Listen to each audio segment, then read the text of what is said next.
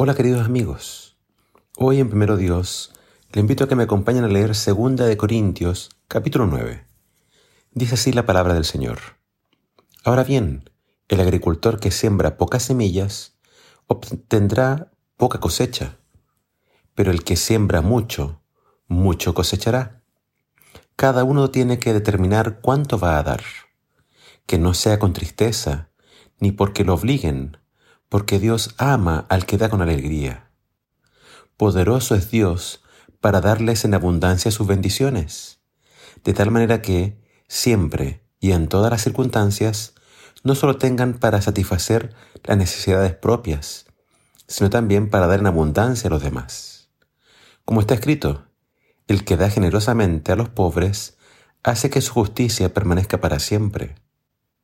Porque así como Dios le da semillas al agricultor y también le da el pan que lo alimenta, así él mismo les proporcionará abundantes cosechas, para que ustedes puedan ayudar a otros. Sí, Dios les dará a ustedes en abundancia para que puedan dar en abundancia. Y cuando entreguemos las dádivas de ustedes a los que las necesitan, prorrumpirán en acción de gracias a Dios.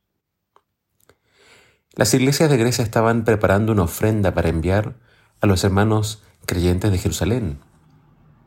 Fue una colecta que duró varios meses y ya se acercaba la hora de enviarlas a su destino. Los más entusiastas en esta recolección habían sido los corintios. Pablo les pide que estuviesen listos para que no hubieran demoras con la entrega y para que realmente fueran un ejemplo para las otras iglesias. Con respecto a esta colecta especial, que era para ayudar a los pobres de Jerusalén, debemos recordar lo siguiente. Número uno, Dios ama al dador alegre. Si se da con tristeza, entonces no sirve. Dios no aceptará una ofrenda que no venga de un corazón agradecido y contento. 2. El dador debe ser ordenado.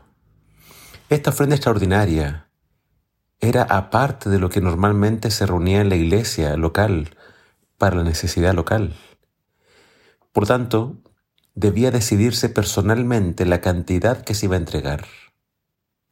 Cada uno debía determinar cuánto iba a dar, en conformidad con las bendiciones recibidas. Damos a otros porque Dios primero nos bendijo a nosotros. Es decir, primero Dios nos bendice y entonces nosotros, en ese reconocimiento por lo que Dios ha hecho en nosotros, hacemos a otros partícipes de las bendiciones que ya hemos recibido. Número 3. Las bendiciones son proporcionales a nuestra dadivosidad. Es decir, si somos generosos, Dios será generoso con nosotros.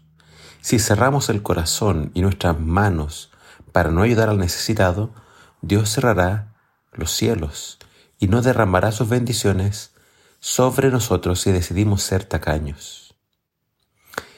Número cuatro, el más bendecido no es el que recibe, sino el que da. Está colaborando con Dios, renuncia al egoísmo, crece como hijo de Dios. Sin duda, Él es el más bendecido. Y número cinco, el dador alegre propicia la acción de gracias.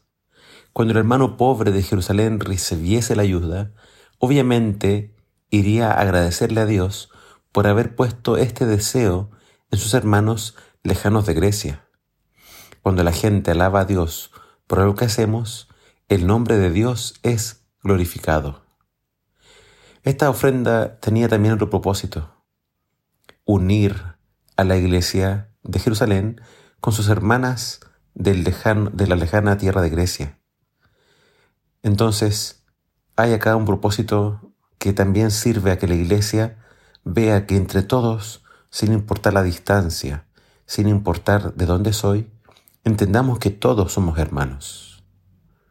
¿Y a ti, te gustaría ser un dador alegre? Eso espero. Que el Señor te bendiga.